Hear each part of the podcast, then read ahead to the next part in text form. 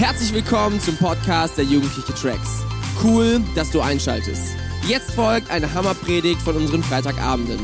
Um auf dem aktuellsten Stand zu bleiben, folg uns bei Instagram unter Tracks jeden Freitag. Viel Spaß beim Anhören. Während die Band sich noch hinsetzt, nutze ich die Zeit schon mal und bete. Jesus, wir geben dir Ehre über diesen Tag, wir geben dir Ehre über unserem ganzen Leben. Danke, dass du in diese Welt gekommen bist, um uns ein neues Leben zu schenken. Danke, dass du nicht wolltest, dass wir weiterhin Verlorenheit leben, sondern dass du wolltest, dass wir in Verbindung mit dem Vater leben können. Herr, und wir bitten dich darum, dass dieser Abend dazu dient, dass wir das einmal mehr erkennen können, dass wir den nächsten Schritt auf dich zu gehen, auf das, was du von uns möchtest, damit wir in deine Bestimmung für unser Leben hineinkommen. Amen. Ja. Yeah. Ich freue mich, dass ich heute hier sein darf und mit euch gemeinsam in den zweiten Teil unserer Predigtreihe gehen darf, die sich Bass, Tracks nennt. Und wir sprechen über Bass, über das Fundament oder die Fundamente unseres Glaubens. Und Dominik hat letzte Woche schon eingeleitet. Ich weiß nicht, wer von euch dabei war. Es ging um The Big Story. Es ging um einen Garten. Dominik hat hier einen Garten aufgebaut. Wenn du das verpasst hast, Du kannst es leider nicht mehr per Video sehen, aber du kannst es dir per Podcast anhören. Ähm, und es ging darum, wie diese Geschichte dieser Welt abgelaufen ist, dass Menschen Gott den Rücken gekehrt haben, aber dass Jesus gekommen ist, um uns das Leben zurückzugeben, um uns wieder mit dem Vater zu versöhnen und um den Weg frei zu machen. Und heute geht es um den zweiten Teil. Ähm, beim letzten Mal haben wir gehört, wie können wir zu Jesus kommen, dass wir so diese Entscheidung treffen müssen. Und heute soll es ein Stück weit darum gehen, wie kannst du bei Jesus bleiben? Was sind Fundamente, damit du bei Jesus bleiben kannst, damit du nicht die Verbindung zu ihm verlierst? Weil diese einmalige Entscheidung, die wichtigste Entscheidung deines Lebens, es ist und bleibt die wichtigste Entscheidung, aber es ist elementar wichtig, dass wir Säulen in unserem Leben haben. Deswegen habe ich ein Bild mitgebracht von einem Gebäude, ähm, was aus Säulen besteht. Und ich werde heute über zwei dieser Säulen sprechen, denen wir uns bewusst sein sollten. Und die erste Säule, über die ich spreche, ist die Gemeinde. Uh.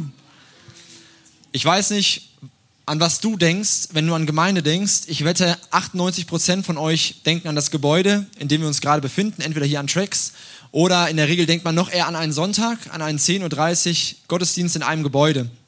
Ähm, aber wenn wir in die Bibel schauen, und das sollte unser erster Maßstab sein, wenn wir darüber sprechen, hey, was sollten die Fundamente eines Christen sein, dann ist Gemeinde folgendes nicht. Ein Gebäude. Gemeinde ist kein Gebäude. Wenn du sagst, du gehst zur Gemeinde, dann sollte das nicht bedeuten, dass du in ein Gebäude gehst. Gemeinde ist auch kein eingetragener Verein. Ja, die Christusgemeinde ist ein eingetragener Verein, das ist rechtlich einfach wichtig, aber Gemeinde ist nicht in erster Linie ein eingetragener Verein, sondern die Bibel gibt uns eine Antwort darauf, was Gemeinde ist. Und zwar steht in 1. Petrus 2, Vers 5, Lasst euch selbst als lebendige Steine in das Haus Gottes ein, in das Haus einfügen, das von Gott erbaut wird und von seinem Geist erfüllt ist. Also die Bibel spricht schon über ein Haus, aber es ist kein Haus, was aus toten Steinen gebaut ist, so wie dieser Tracksraum hier und wie der Raum oben, sondern es ist ein Haus, was aus lebendigen Steinen gebaut ist, nämlich aus Menschen. Gemeinde besteht aus Menschen. Das Haus Gottes besteht aus Menschen. Und so ein Paradebeispiel von Gemeinde, so wie sollte Gemeinde sein, wie sieht Gemeinde aus, ähm, finden wir ebenfalls in der Bibel, und zwar in der Apostelgeschichte. Wenn du nicht weißt, was die Apostelgeschichte ist, ähm, Dominik hat darüber gesprochen, dass Jesus in diese Welt gekommen ist. Und irgendwann ist er wieder verschwunden, aber ähm, die Geschichte hört da nicht auf, sondern sie fängt da erst richtig an. Die Apostelgeschichte ist der Ursprung von Gemeinde. Da fängt Gemeinde wirklich an. Und wir schauen uns an, wie die erste Gemeinde zusammengelebt hat. Und zwar steht in Apostelgeschichte 4, Abvers 32, Die ganze Schar derer, die an Jesus glaubten, hielt fest zusammen. Alle waren ein Herz und eine Seele. Nicht ein einziger betrachtete irgendetwas, betrachtete irgendetwas von dem, was ihm gehörte, als sein persönliches Eigentum.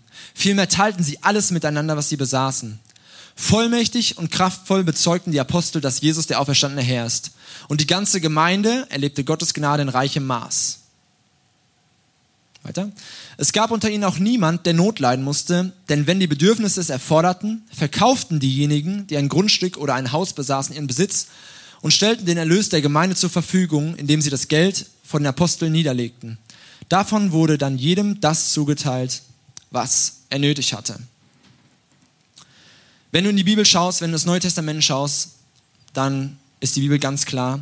Du kannst kein Christ sein leben ohne Gemeinde. Du kannst sehr wohl Christ sein leben ohne ein festes Gebäude. So die Art, wie wir Gottesdienst feiern, Heber Tracks, das ist eine Art, aber es gibt andere, die treffen sich in Häusern oder vielleicht auch im Freien. Aber eins steht fest, du kannst nicht ohne die Gemeinde, ohne Gemeinschaft mit anderen Christen dein Christsein leben. Gemeinde ist immer eine Gemeinschaft von Christen. Ähm, es ist keine Gemeinschaft von Menschen, die besser sind als die Menschen, die hier außen in dieser Welt leben. Aber uns, die wir die Gemeinde sind, charakterisiert eine Sache und zwar, wir sind mit Gott versöhnt, weil wir an Jesus Christus glauben und wir haben neues Leben bekommen und deshalb, weil wir neues Leben bekommen haben, deshalb treffen wir uns, um uns da gegenseitig zu ermutigen, um uns zu erbauen. Und das ist ein Ziel von Gemeinde. Menschen kommen sich nah und das lesen wir hier so, die ganze Gemeinde war ein Herz und eine Seele. Wenn der eine gelitten hat, haben alle anderen mitgelitten. Wenn der eine finanzielle Nöte hatte, haben andere Häuser verkauft, um ihm zu helfen. Gemeinde musst du dir vorstellen, oder Gemeinde sollte immer sein wie ein Team. Wisst ihr, und wie cool das ist, dass wir bei Tracks, dass wir hier in dieser Gemeinde, dass wir ein Team sind, wo wir uns gegenseitig ermutigen. Hey, jeder, jeder von uns braucht Ermutigung. So, du kannst in die Bibel lesen und du findest dort so viel Ermutigung. Und es ist ja ein elementarer Schritt. Aber wenn du keine anderen Menschen hast, die mal für dich beten, die dich ermutigen, die dich pushen, ähm, dann kann es passieren, dass du den Draht zu Gott verlierst. Und gemeinsam ist es unser Ziel, dass wir als Gemeinde, als Gemeinschaft von Menschen Jesus immer ähnlicher werden, damit das, was er mit uns vorhat, Wirklichkeit werden kann. Und das kannst du in der Regel am allerbesten in Gemeinde, nämlich in Gemeinschaft mit anderen Christen. Die Bibel verwendet auch noch ein anderes Bild für Gemeinde und zwar nimmt sie dieses Bild von einem Körper. So, wenn du dir deinen Körper vorstellst, dann besteht dieser Körper aus ganz vielen unterschiedlichen Teilen. Du hast Arme, Beine, Kopf, Hände, Füße, du hast deinen Rumpf, ähm, alle möglichen Sachen und jedes einzelne Körperteil hat eine eigene Funktion. Und deshalb ist es so gut, dass keiner von euch ist wie der andere. Es ist so gut, dass der eine das gut kann, der andere kann das gut. Jeder hat seine Begabung, aber eins steht fest, alles soll zusammenwirken. Nämlich ein Körper. Ne, was wäre mein Körper ohne Hände? Was wäre mein Körper ohne Füße? Was würde es mir helfen, wenn ich zehn Hände, aber dafür keine Füße hätte? Was würde es mir helfen, wenn ich keinen Mund hätte, aber zehn Augen überall um meinen Kopf herum? Ich könnte nicht reden. Wie schlimm. Aber Gott hat uns so wunderbar gemacht und er gebraucht dieses Bild von dem Körper, von dem menschlichen Körper und sagt, hey, genau so ist es in Gemeinde. Wir ergänzen uns gegenseitig. Du bist sogar dazu geschaffen, in Gemeinschaft zu leben. Ich weiß nicht, ob du das wusstest, aber du bist dazu geschaffen, in Gemeinschaft zu leben. Und wisst ihr, wenn ihr ähm, Wenn du ein Körperteil verlierst, wenn du dich, wenn du dir einen Finger abschneidest und du schaffst es nicht, diesen Finger möglichst schnell wieder an deinen Körper dran nähen zu lassen, dann wird dieses einzelne Körperteil verkümmern. Ohne die Verbindung zum Körper kann es nicht auf lange Zeit existieren, beziehungsweise es kann nur auf sehr, sehr kurze Zeit existieren. Und genauso ist es, wenn wir uns von Gemeinde entfernen, wenn wir uns von der Gemeinschaft mit anderen Christen entfernen, das geht vielleicht eine Zeit lang gut, aber irgendwann kommt der Punkt, wo du verkümmerst. Das ist genauso wie bei einem Feuer. Wenn du viel Glut, wenn du viel Kohle zusammenlegst, so wenn du schon mal ein Feuer gemacht hast, frag mal Noah, wie das geht, der ist der Experte drin.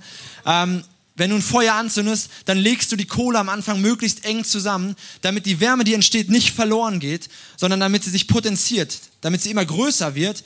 Und irgendwann wenn sie größer und größer wird, dann kannst du die Kohle ein Stück weit auseinanderreißen, dann wird das Feuer größer. Aber wenn du die Kohle zu weit vom Feuer wegnimmst, dann wird dieses einzelne Kohlestück verglühen. Es wird verglühen, es wird seine Kraft verlieren und es wird die Wärme in sich verlieren, es wird kalt werden und es wird seine Funktion verlieren. Wisst ihr, und genauso ist es, wenn wir über Gemeinde sprechen. Ähm, so, hey, wir sind dazu geschaffen, einander zu wärmen.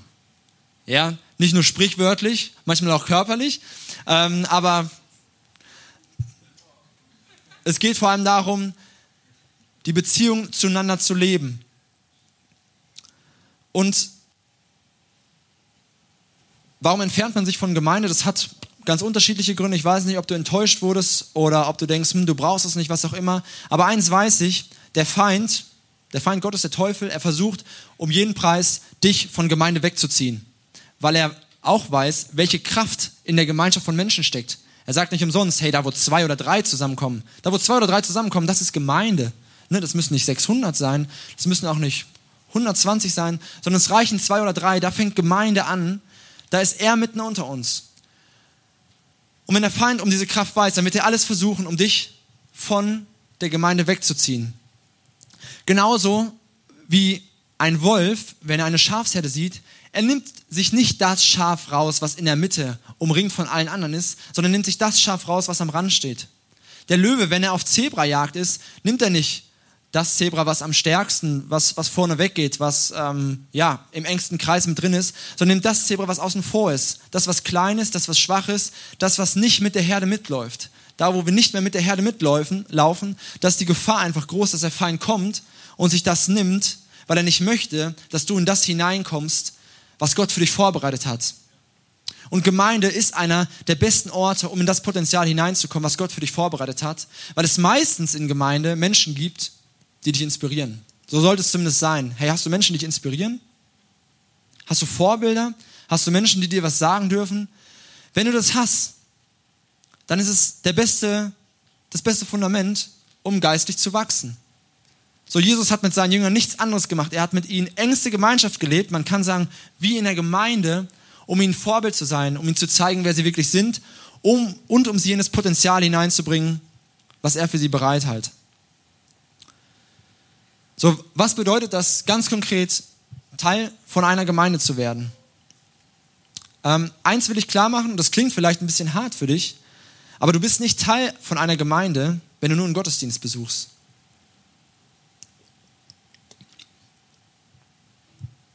Jeder ist herzlich willkommen und deswegen sprechen wir auch immer über Gäste. Wenn du heute das erste Mal da bist, hammer, dass du da bist. Auch wenn du das zweite oder das dritte Mal da bist, hammer, dass du da bist. Aber du bist nicht Teil von der Gemeinde, wenn du nur einen Gottesdienst besuchst. Unser Anliegen ist es, als Tracks, als Gesamtgemeinde, dass wir einerseits größer werden. Ja, es sollen mehr Leute in unsere Gottesdienste kommen. Wir möchten mehr Menschen erreichen. Aber wir möchten gleichzeitig, dass diese Menschen, die wir erreichen, genauso wie jeden Einzelnen, der hier sitzt, dass sie in Gemeinde hineinkommen.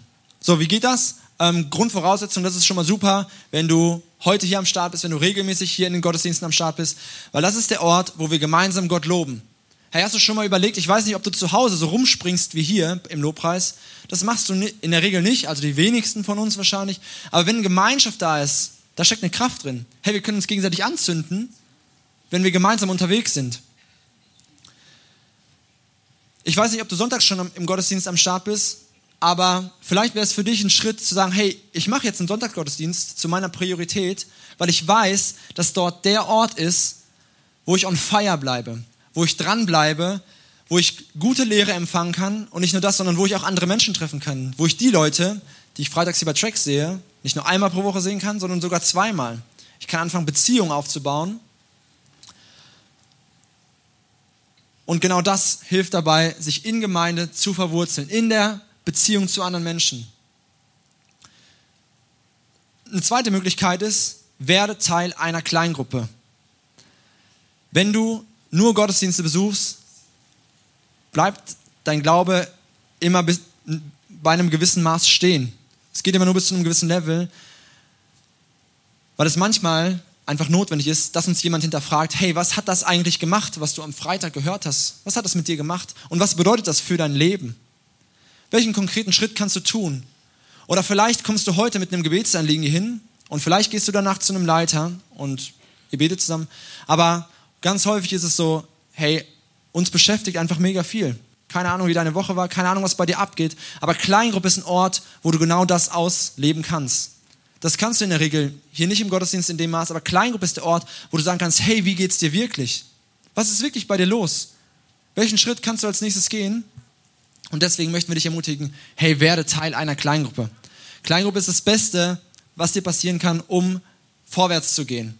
Werde Teil einer Kleingruppe. Wenn du das noch nicht bist, ähm, du hast heute die Chance zu sagen, hey, ich möchte ein Teil werden. Ich kann dir nicht versprechen, dass wir bis nächste Woche eine für dich haben, aber wir werden uns darum kümmern, dass du eine Kleingruppe findest, weil wir davon überzeugt sind, hey, dass Kleingruppe der richtige Ort für dich ist, um geistlich voranzukommen. Was ist eine Kleingruppe? Eine Kleingruppe ist einfach eine Gruppe von Menschen. Ähm, manchmal sind es drei Leute, manchmal sind es vielleicht acht Leute, die treffen sich alle zwei Wochen ungefähr bei irgendjemandem zu Hause oder in der Gemeinde. Wir machen ein bisschen Action zusammen, essen vielleicht was zusammen, reden über Gott, reden über die Bibel, reden über die Predigt. Aber vor allem ist es uns wichtig, Zeit mit dir zu verbringen. Zeit mit dir zu verbringen und Beziehungen zu bauen, die fester werden können. Dritte Möglichkeit, um Teil einer Gemeinde zu werden, Teil, stärkerer Teil einer Gemeinschaft zu werden, ist Mitarbeit. Ey, Mitarbeit ist Potenzial. Wenn ich nie angefangen hätte, in Gemeinde mitzuarbeiten, mich in Menschen zu investieren, wäre ich niemals der gleiche wie heute. Wir sind eine Mitmachkirche, das heißt, ähm, natürlich bist du dazu eingeladen, Gottesdienste zu besuchen, aber du bist auch dazu eingeladen, dich einzubringen. Das ist kein Muss. Es geht nicht darum, eine Pflicht zu erfüllen, sondern wir glauben, hey, in dir steckt was. In dir steckt mehr, als du glaubst. Und wenn du glaubst, hey, ich habe keine Begabung, ich weiß nicht, wo ich anfangen kann, ähm, wir werden dir das Gegenteil beweisen. Wir werden dir das Gegenteil beweisen, so, wir werden etwas finden, wo du dich engagieren kannst und wo du auf einmal, der du selber vielleicht noch gar nicht lange dabei gewesen bist, aber du kannst auf einmal jemand sein, der anderen Menschen dient. Und das ist das Prinzip von Gemeinde. So, hey, wir helfen uns gegenseitig. Jeder mit dem, was er kann. Beste Möglichkeit, geh nach dem Gottesdienst auf Amelie und Miriam zu und sprich sie an, dass du beim Ecstasy mit am Start sein willst. Wenn du noch nie mit dabei warst, hey, melde dich an, sei beim Ecstasy am Start oder geh noch einen Schritt weiter und sag, hey, ich kann mir vorstellen, beim Service-Team mitzuarbeiten. Hey, ich kann mir vorstellen, mal die Team Night von der Band zu besuchen, weil ich ein Instrument gut spiele. Was auch immer dir in den Kopf kommt. Oder hey, dir ist die Arbeit mit Kindern wichtig. Du kannst cool mit Kindern umgehen. Geh auf jemanden zu und sag, hey, ich möchte den Schritt gehen, ich möchte mitarbeiten, weil es nicht darum geht, einen Dienstbereich zwingend auszuführen. Es geht nicht darum, einen Job zu haben, ne, damit du sagen kannst, hey, guck mal, das ist mein Job. Sondern es geht darum, dass du in dein Potenzial hineinkommen kannst und dass Gott was in dich hineingelegt hat, was er gebrauchen möchte, um andere Menschen zu segnen.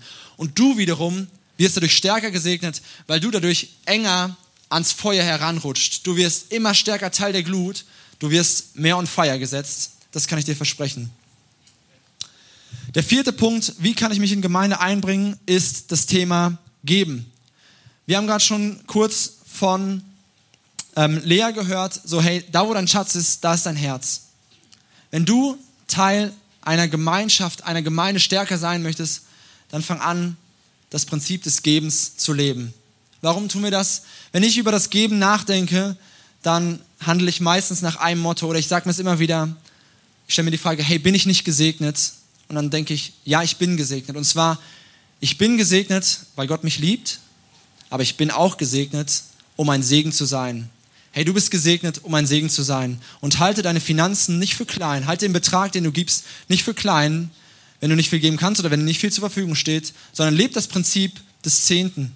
Gib zehn Prozent von dem, was du hast, am Monatsanfang in die Gemeinden, nicht damit Menschen sich daran bereichern können, sondern weil Gott dich gesegnet hat um ein Segen zu sein. Und eins sage ich dir, wenn du dein Geld in Gemeinde gibst, dann bist du auf einmal noch stärker in Gemeinde drin, weil dich auf einmal interessiert, hey, was passiert eigentlich mit dem Geld hier? Was ist, auf, was ist eigentlich mit den Missionaren? Ah, ich investiere in einen Missionar. Auf einmal interessiert dich, was dieser Missionar tut. Auf einmal fängst du an, für diesen Missionar zu, bieten, äh, zu beten und das Ganze zu bieten. Ja, okay.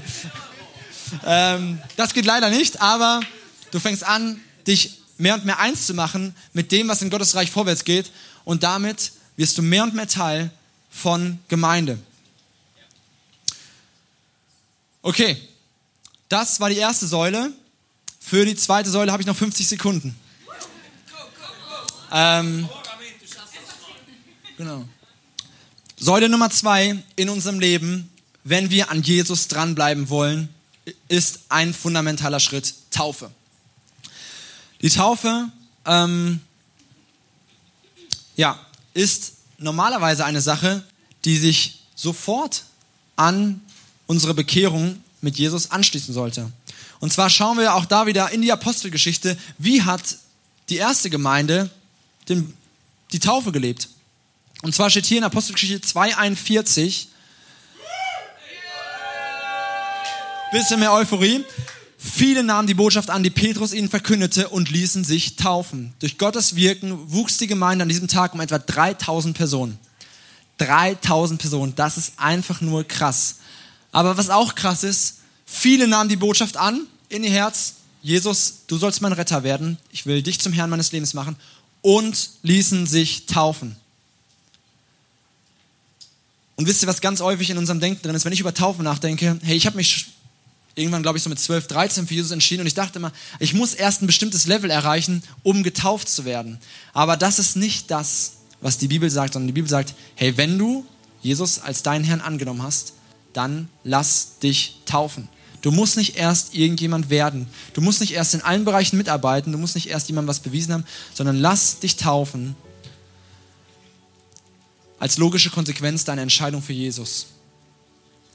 Denn die Taufe ist ein klares äußeres Zeichen dafür, dass du umgekehrt bist von deinem alten Leben und dass du Jesus jetzt nachfolgst.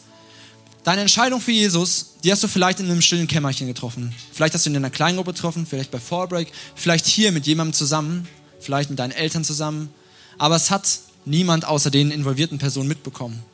Aber wenn du dich taufen lässt, dann bekommt es jeder mit. Dann bekommt es die gesamte sichtbare Welt mit und die gesamte unsichtbare Welt mit. Und Petrus sagt, drei Verse vor diesem Vers sagt er, kehrt um, erwiderte Petrus, und jeder von euch lasse sich auf den Namen von Jesus Christus taufen, dann wird Gott euch eure Sünden vergeben und ihr werdet seine Gabe, den Heiligen Geist, bekommen. So, hey, Taufe ist auch eine Voraussetzung, dass wir mehr vom Heiligen Geist bekommen. Das ist nicht nur ein Brauch, das ist nicht nur so, ah, das, das gehört dazu, wenn man Christ ist, sondern es ist das öffentliche Statement. Hey, das hat eine Kraft. Und zwar geht die Kraft noch weiter. Du, es ist nicht nur, ähm, dass du sagst, hey, ich gehöre jetzt zu Jesus, sondern du proklamierst etwas mit deiner Taufe. Und zwar sagst du, dass die Sünde in deinem Leben keine Macht mehr hat. Ja? Ähm, wir lesen Römer 6, 23a. Wow, das ist ein Vers, über den wir uns freuen sollten. Denn der Lohn der Sünde, äh, denn der Lohn, den die Sünde zahlt, ist der Tod. Das ist kein Vers, über den wir uns freuen könnten. Das ist eigentlich ein ziemlich deprimierender Vers weil die Bibel auch in diesem Punkt ganz klar ist und sagt, hey, wir alle sind Sünder und wir müssen uns mit Sünde beschäftigen. Und zwar, die Sünde hat ihren Preis und zwar deinen Tod. Solange die Sünde uns beherrscht, ist der Preis der Tod. Und wisst ihr, wenn man sich für Jesus entscheidet, dann sagt man, ja, ich bin tot. Oder man sagt vielmehr, ja, ich war tot. Aber es ist mein altes Leben. Mein altes Leben, das war tot. Aber das alte Leben ist jetzt begraben. Jesus ist von den Toten auferstanden. Also er ist gestorben und er ist wieder auferstanden. Und genau so, wie er auferstanden ist, wie er ein neues Leben geschenkt hat, will er dir ein neues Leben schenken. Und das drückst du durch die Taufe aus. Du drückst aus, hey, ich tauche ein, mein altes Leben ist tot und ich tauche auf, ich bin nicht mehr der gleiche. Ich bin jetzt jemand anders. Ich habe ein neues Leben. Wenn du dich taufen lässt, nimmst du dafür nimmst du in Anspruch, dass jemand anderes jetzt dein Leben regiert. Du sagst, hey, nicht mehr mein altes Ich, sondern Jesus ist jetzt der Herr meines Lebens. Das ist das Großartigste, was wir in unserem Leben proklamieren können. Und wisst ihr, das ist Gott sei Dank, ist das nur Vers A. Jetzt kommt Vers B. Das ist Vers B. Und zwar steht hier, die Gabe Gottes aber ist das ewige Leben in Christus Jesus, unserem Herrn. Der Lohn, die die Sünde zahlt, ist der Tod. Aber Gott hat uns ein neues Leben geschenkt. Hey, Gott hat dir ein neues Leben geschenkt. Und wenn du dieses neue Leben noch nicht hast, oder wenn du dich noch nicht hast taufen lassen, dann ist heute dein Tag. Dann ist heute dein Tag, ein neues Leben anzunehmen und klar auszudrücken, hey, mein altes Ich, das ist tot. Die Sünde hat ihren Preis, aber Jesus, dadurch, dass Jesus gestorben und wieder auferstanden ist, das nehme ich für mich in Anspruch. Und deshalb habe auch ich jetzt ein neues Leben. Und vielleicht hast du dich schon taufen lassen. Und vielleicht ist das für dich alles nicht neu, aber vielleicht lebst du nicht danach oder du hast das Gefühl, nicht danach zu leben. Und deswegen will ich dich heute dazu ermutigen, nimm das für dich neu in Anspruch. Die Gabe Gottes aber ist das ewige Leben, ist das neue Leben, was Gott dir schenken möchte. So, wir sind nicht mehr frei von Sünde, aber die Sünde ist nicht mehr das, was die Herrschaft in unserem Leben hat.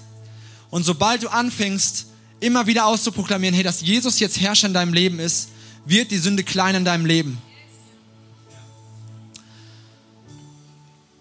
Wie wird getauft? Wir tauchen unter. Das Wort ähm, tauchen heißt äh, baptisein, glaube ich, so wird es ausgesprochen, baptisein. Ähm, und das heißt eintauchen oder untertauchen. Das kannst du nicht durch Besprenkeln erleben, sondern das musst du durch Untertauchen erleben. Wir sind davon überzeugt, dass die Bibel auch da klar ist, wenn wir uns angucken, hey, wo ist da von Taufe die Rede? Dann ist die Rede von Johannes dem Täufer. Und dort ist die Rede, dass viele Menschen zu ihm gekommen sind, um sich von ihm im Jordan taufen zu lassen. Sie sind in den See gegangen, sie haben sich von ihm packen lassen, einmal untertauchen lassen, tot, wieder hoch, neues Leben. Vielleicht bist du schon getauft, aber nur als Kind. Wir wollen dich dazu ermutigen, triff die bewusste Entscheidung. Weil das ist das Entscheidende bei der Taufe. Nicht, es ist nicht das Entscheidende, unter Wasser zu sein, sondern es ist die bewusste Entscheidung, hey, ich möchte jetzt zu Jesus gehören. Ich will, dass mein Leben ihm gehört. Ich möchte diesen Schritt auf ihn zugehen. Und dann lass dich taufen, lass dich komplett untertauchen und komm wieder hoch als ein neuer Mensch und proklamiere für die unsichtbare Welt, da wo der Feind Gottes dir Zweifel einreden möchte, ich gehöre nicht mehr zu dir, ich gehöre nicht mehr dem alten Leben an, sondern mein Leben gehört jetzt Jesus. Wisst ihr, ähm, ich war ja mal Single, bevor ich Nikola kennengelernt habe. Und ähm, als ich so ungefähr Anfang 20 war, wuchs in mir so irgendwann das Bedürfnis danach, ähm, eine Freundin zu finden. Ich bin heute ganz ehrlich. Auch ich habe Gefühle. Ähm, nein, es wuchs, das, es wuchs das Bedürfnis, hey, ich wollte jemanden kennenlernen. Ich dachte so, hm, jetzt hätte ich auch mal Lust auf eine Beziehung und könnte mir auch vorstellen, bald zu heiraten. Naja, und irgendwann fängst du halt an zu gucken, hm, wer gefällt dir denn so? Ähm, und wisst ihr, worauf du automatisch irgendwann achtest? Du achtest darauf, ähm, ob Frauen, die dir gefallen, ob sie sowas an, anziehen. Haben sie einen Ring an ihrem Ringfinger? Ähm, das war für mich echt immer ein mieses Zeichen. So, wenn ich dachte, hm, okay, vielleicht spreche ich die gleich an. Und dann hast du sie angesprochen und dann hast du diesen Ring gesehen. Dachte so, hm, cool, schönen Abend noch. ähm, weil ich klar, weil ich wusste, hey, ähm, das ist ein No-Go. Ähm, die hat ihren Mann, die proklamiert das mit ihrem Ehering. Das war klar für mich. Aber jeder oder jede, die diesen Ring nicht hat und mir gefiel, da wusste ich, okay, kann man mal versuchen. Und wisst ihr, so ähnlich ist es bei der Taufe. So ähnlich ist es bei der Taufe, weil der Feind Gottes manchmal umhergeht und sich fragt, hey, wer ist denn, wer ist denn hier? Wer ist denn hier, der nicht Jesus zu seinem Herrn gemacht hat? Oder wer ist denn hier, der nicht in, in dieser Taufe lebt? Wer ist denn hier, der nicht für sich in Anspruch nimmt, dass er ein neues Leben durch Jesus hat? Und er versucht, sich diese Person rauszugreifen und sie von der Gemeinde wegzuziehen, sie von Gott wegzuziehen. Aber in dem Augenblick, wo er auf die Menschen trifft, die zeigen, hey, das ist meine Taufe, du hast keine Macht mehr über mich. In dem Augenblick fängt etwas an und zwar, er zieht sich zurück. Er muss sich zurückziehen, weil er von Jesus am Kreuz überwunden worden ist. Ja, also diejenigen, die schon getauft sind, lasst uns das neu in Anspruch nehmen, was es für uns bedeutet. Lasst uns neu ähm, ja, unseren bildlich gesprochenen Ring anziehen. Da, wo wir ihn viel zu lange ausgepackt haben oder reingesteckt haben. Hey, lass uns das Ding anziehen und öffentlich zeigen, hey, wir gehören zu Jesus. Feind Gottes, du hast keine Macht mehr über mich. Und wenn du diesen Schritt der Taufe noch nicht gegangen bist oder wenn du als Kind getauft wurdest, würde ich dich heute ermutigen, triff heute die Entscheidung, dich taufen zu lassen.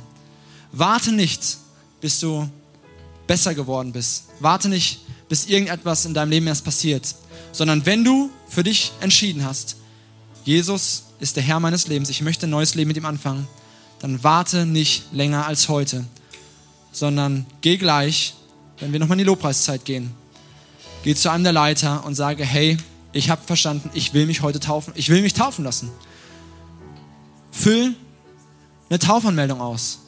Was ist das? Du schreibst einfach auf den Zettel deine Kontaktdaten und jemand wird Kontakt mit dir aufnehmen, wird mit dir ähm, reden und dann könnt ihr ausmachen, wann du dich taufen lassen kannst.